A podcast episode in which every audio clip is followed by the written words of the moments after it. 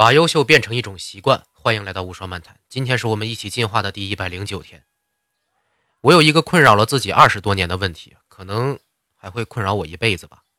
也许你也曾经问过自己这个问题，但是因为想不到答案，所以就干脆不想了。这个问题就是：人活着究竟为什么？尼采有一本著作就是以这个问题为名，不过我并没有看过。今天肯定也不是聊这本书，千万不要误会。我只是想说说我对这个问题的一些感受。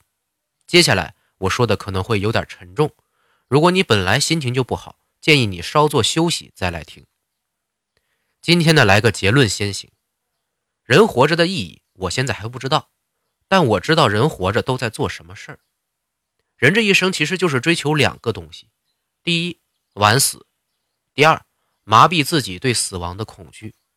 什么幸福啊、快乐、荣誉、使命、财富、科学。都是为了这两个东西而被创造出来的概念，用来服务人类的故事。同时，每个人都在不断的听故事和写故事。我非常喜欢《人类简史》中举的关于故事的例子。我们的祖先智人之所以能够消灭其他人类物种，就是因为我们的语言系统更复杂，复杂到可以创造出故事，集中更多个体的力量来完成更复杂的协作。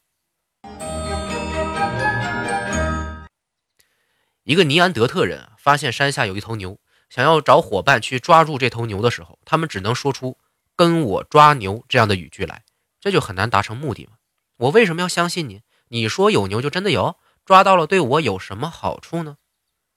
智人发现山下有一头牛，则会这么告诉别人：“我刚才发现山下有一头牛，旁边没有牛群，估计它是迷路落单了。等到太阳落山，我从正前方抓它，你绕到后面去堵住它的退路。”事成之后，咱俩一人一半牛肉。这么说，对方就很容易相信你，和你一起去抓牛了。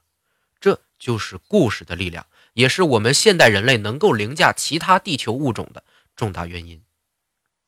故事的力量到目前为止最大的成就，就是整个人类社会的构成了。宗教、国家、民族、党派、家族，都是由一个个故事组成的概念。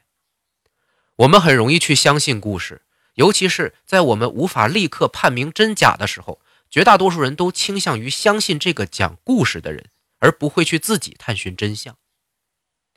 过去的村落遇到灾害的时候，大家都非常恐慌，不知道如何应对。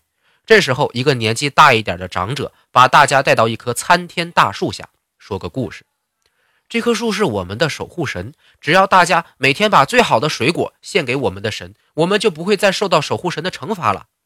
人们就安心了。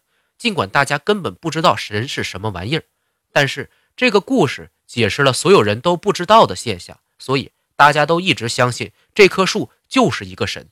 这可能也是智人历史上的第一个神吧。慢慢的，随着时间流逝，大家发现灾害现象还是不断出现。看来这样一个简单的故事不能再让大家放心了。于是又有一些人告诉大家，其实我们的天上还有更厉害的神灵存在，他们有好多好多的同类，每个神都有着不同的能力，他们掌管着整个世界，我们只需要听从他们的旨意，而我就是他们在地上的代言人之类的这种故事。这些神因为都是根据人的想象而来，所以长相和我们大同小异，只不过拥有我们无法想象的强大能力，而且。还有着看似非常完美的一套体系规则在里面，这样的神话故事、宗教故事就蔓延开来。每个地区的人类集体都创造出了自己的神，创造出了那些故事来抵挡人们对于未知的自然力量的恐惧，告诫人们只要按照神的代言人的要求去做，就能摆脱这些不幸的命运了。人们按照这样放心的去生活，并且繁衍出了更多的后代。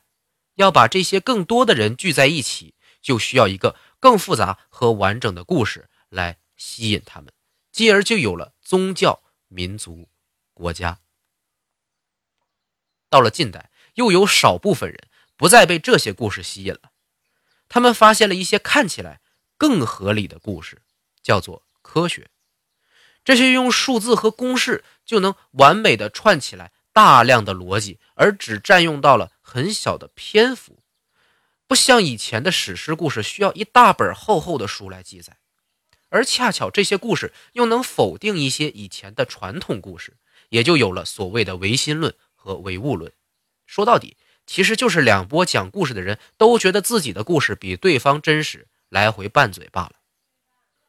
回过头来说说人生的两个追求，人类用科学这种故事来延缓肉体的死亡，比如用药和生物科学，减少死亡率和延长平均寿命。并且辅以大量的精神故事来麻痹大家，说：“嗨，其实人生没什么了不起，我们还有来生啊！不要怕死，尽情享乐。”要么就是说，人固有一死，有轻于鸿毛，有重于泰山。人的一生都是有意义的，保护别人或者改变世界，名留青史，光宗耀祖一类的。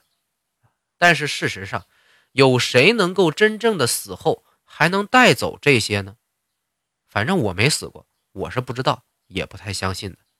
不过，绝大多数人都相信，并且能忘记死亡的恐惧而活着，都是多亏了不断的创造出新的故事来麻痹自己。看看现在的电视、电影、小说故事都泛滥了，就连综艺真人秀也成了一个个有励志反转的故事。我本人是非常爱看故事的，现在也在试图讲出能让大家喜欢的故事，但是非常有难度。因为大众喜欢的主流故事主要是两种，第一种叫合情合理的，第二种叫不合理但是合情的。举个例子吧，教科书般合情合理的故事就是一个努力的好人最后获得了成功，就像《阿甘正传》，人们都愿意看到这种故事，因为会给自己无限的希望。我也可以像主人公一样，只要努力就会有回报啊。那不合理但合情的有趣故事就是。一个不努力的好人，最后获得了成功。琼瑶式故事就是个范例。大家什么都不做，天天谈恋爱也能获得幸福的结局，这多扯淡呢！但是有意思，人们爱看。人们啊，愿意看这种故事，因为能调动起自己的情感，引起共鸣，催眠自己，相信自己就是那个成功的人。实际上，大家都只是人类社会底端的爬虫而已。而那些深刻的故事，则是合理但不合情的。比如说，一个不努力的坏人可以毁灭无数努力的好人，践踏他们的梦想。这事听起来就很让人无法从情感上接受啊！但是现实却是这种情况居多。这事儿真的不合情，但是确实残酷的合理。谁告诉你努力就一定成功了？有太多人连成功的影子都没看到，就已经过劳死了。很多好故事啊，很深刻，但是看的人不多。二次元里这种故事被叫做冷番，就是这个道理啊。你讲的故事太合理，但是不合情，真实到令人觉得绝望。这样的故事没办法火起来，因为大众是喜欢用合情的故事催眠自己的，不喜欢别人叫醒他们。我现在做的这个节目，其实就是在不断的讲那些合理但不合情的故事。这些东西几乎没有人性，但是你一旦忽视，就和爬虫没有任何区别。啊，也许有点区别。爬虫是压根不会想，底层的人是麻痹自己不去想。努力确实不一定有回报，但是不努力是肯定没有回报的。这事儿合理，但是太残酷，因为大家都想不劳而获嘛。就像那些走狗屎运获得灵丹妙药啊、贵人相助啊、天生血统的主角们，结果就是这些底层的人非常良好的养活了那些讲故事催眠他们的人。这事儿残酷，但是合理。我还是重申一遍，我不是研究哲学和科学的人。人活着究竟为什么？这种问题我自己也没有答案。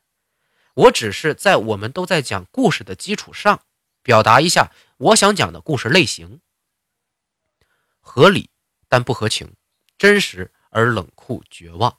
但是我想要找到。在和我一起经历过这些故事，还能积极面对生命、热爱生活的聪明人，一起做点事情。今天的内容就到这里，希望能引起你的思考。